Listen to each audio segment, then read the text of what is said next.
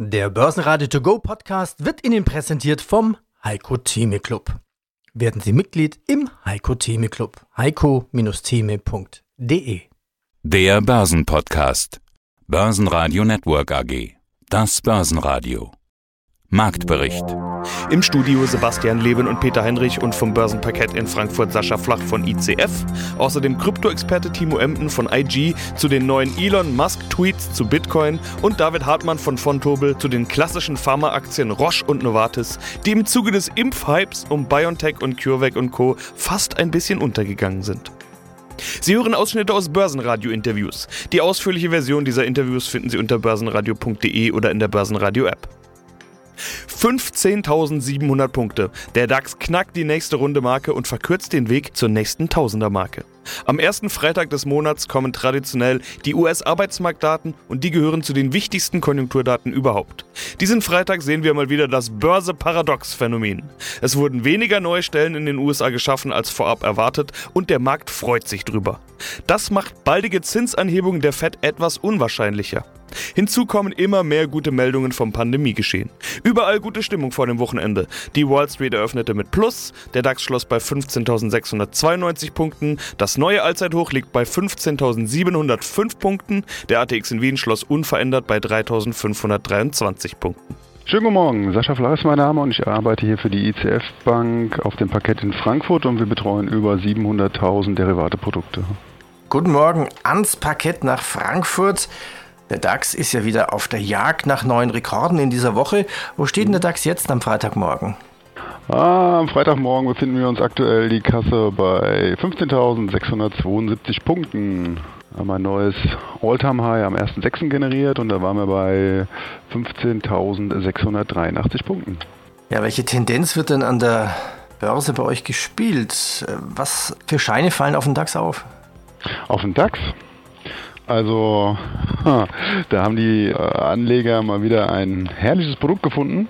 Allerdings wird hier mit einem kleinen Rücksetzer eher versucht, Performance zu generieren. Und zwar ist es ein DAX-Put, Juno 21, also 18.06.21, 15.100er Strike.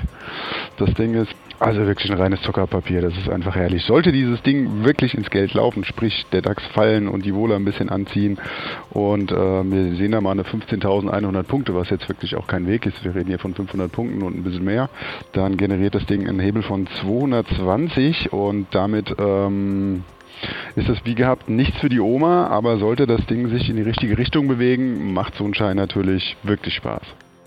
Mein Name ist Timo Emden, ich bin Marktanalyst seit über 14 Jahren und unter anderem zertifizierter Blockchain-Experte der Frankfurt School of Finance and Management.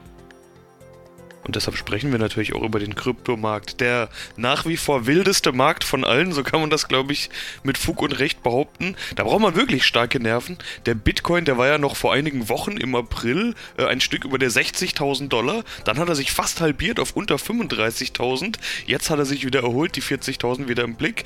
Aber Charttechniker sprechen von einer Trendwende. Timo, wie ist aus deiner Sicht gerade die Lage im Bitcoin? Ist da irgendwann mal ein Boden gefunden oder sollte man da lieber noch ein bisschen vorsichtig vorsichtig sein?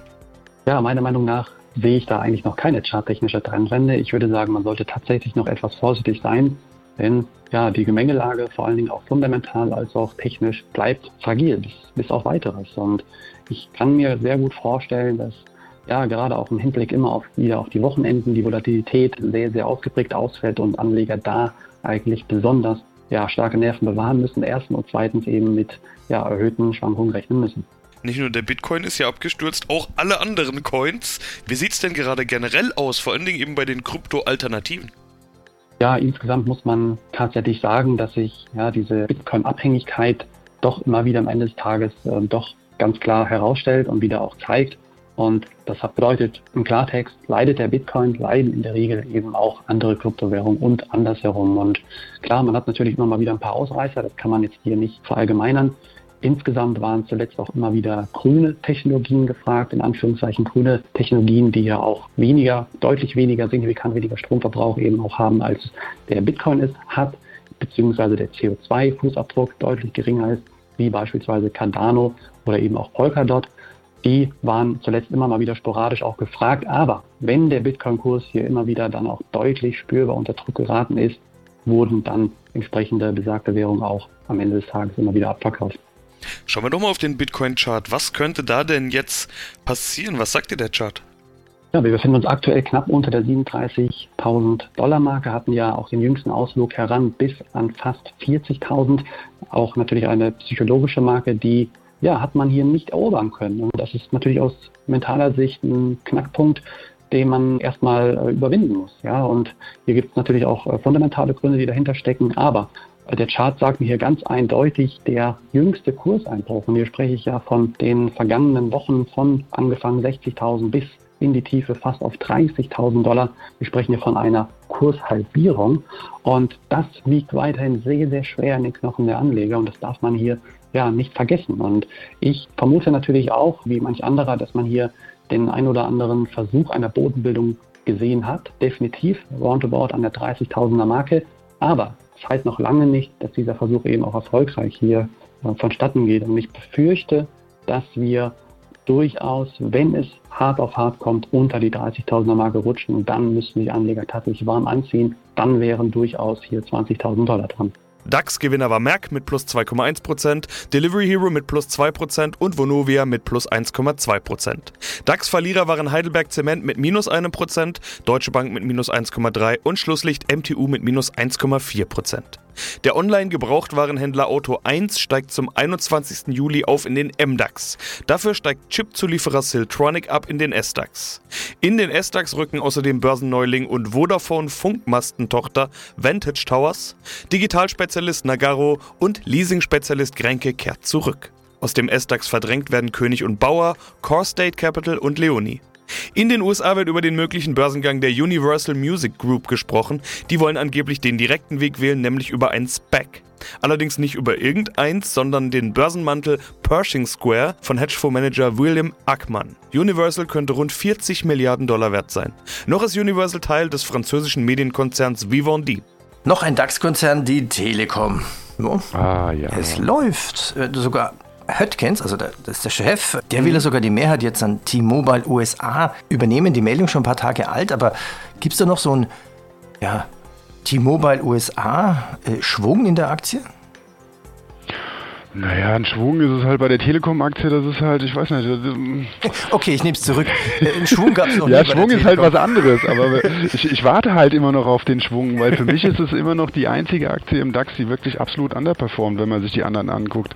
Okay, man muss halt auch sehen, dass 32 Prozent der Aktie immer noch vom Bund gehalten werden und ähm, das nimmt natürlich ein bisschen viel Musik raus und ich weiß auch nicht, inwieweit der Bund dann Corona-bedingt, ich meine, die Gerüchte kamen ja schon mal auf, dass man da Anteile verkaufen will und machen will, um halt einfach die Corona-Pandemie ein bisschen zu refinanzieren. Aber ich sag mal so, wenn man sich den Chart einfach mal anguckt, da ist seit 2001 nicht mehr großartig was passiert, ja. Und ich meine, die, die, die, die Aktie, die bringt hier immerhin auf eine Dividendenrendite seit keine Ahnung, seit 2006 von 3,5 bis 4,2 Prozent. Ja, also das ist mal derzeit eine, oder eine, aus der Vergangenheit her gesehen ein Rentenpapier für mich. Ja, was, was, soll, was soll man da falsch machen?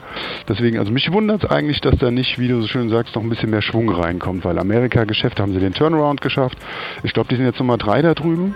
Und von daher, da wird Geld verdient, hier wird Geld verdient. Ich meine, man kann über die Telekom sagen, was sie will, aber sie hat uns auch durch die Corona-Zeit ganz gut mitbegleitet.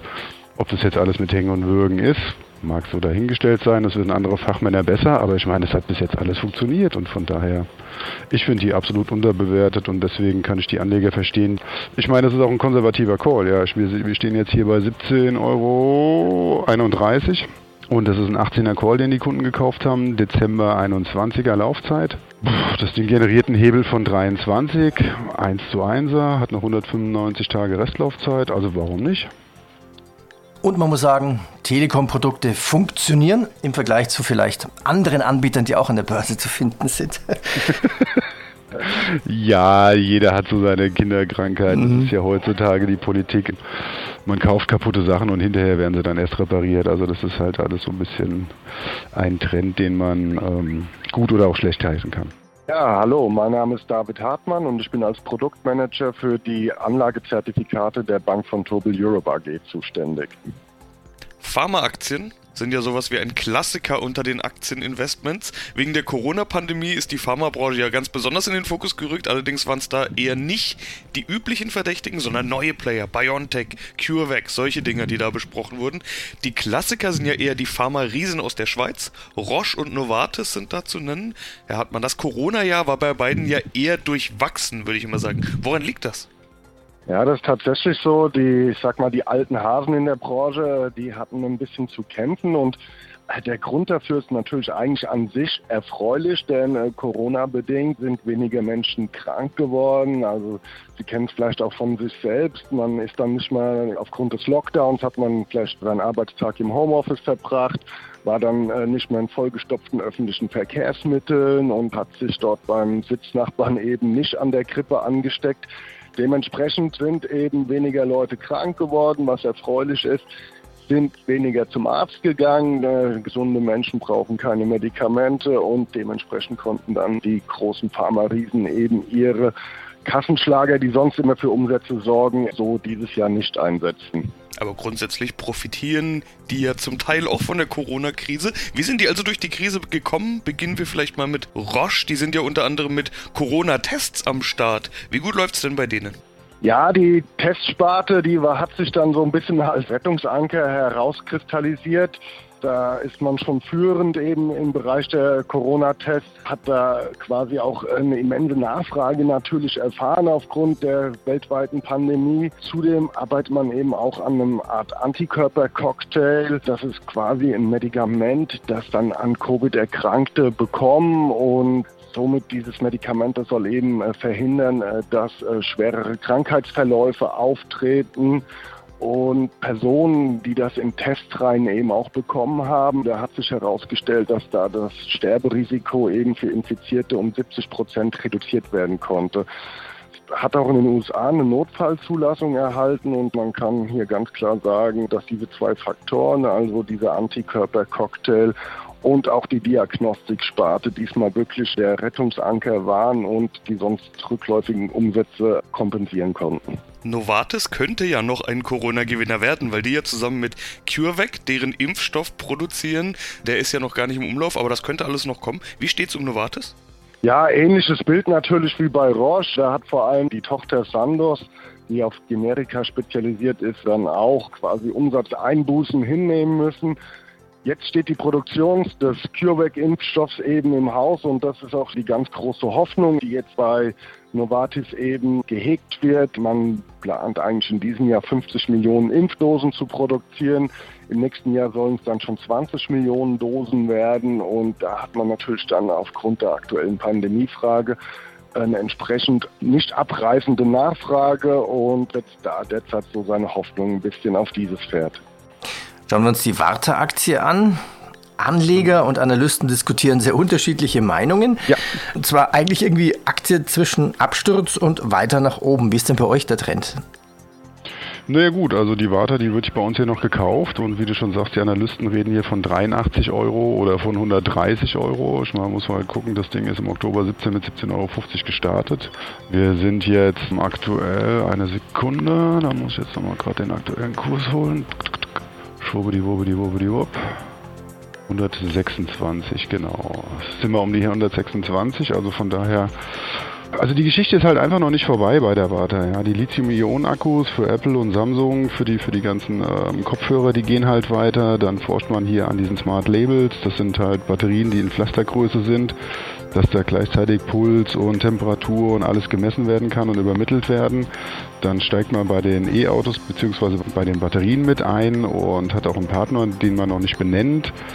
Die stecken weiter Geld in den Ausbau der Produktion. Also ich sehe jetzt noch kein Ende von, von Warta. Warum soll es nicht auch Rücksetzer geben? Natürlich, aber ähm, die Geschichte ist einfach noch nicht vorbei. Ja, und, ja, und, und Batterien werden gebraucht, ne? Genau. Genau, die werden halt auch gebraucht und man braucht halt auch andere Lösungen als die Standardbatterien, damit wir effektivere und mehr, mehr Leistung speichern können und dadurch halt auch mehr, mehr Kilometer mit den ähm, E-Autos fahren können. Dass man halt auch im Winter keine Probleme kriegt, ja, also das, die Geschichte ist für mich noch nicht durch. Basen Network AG Marktbericht Der Börsenradio To Go Podcast wurde Ihnen präsentiert vom Heiko Theme Club. Werden Sie Mitglied im Heiko Theme Club. heiko-theme.de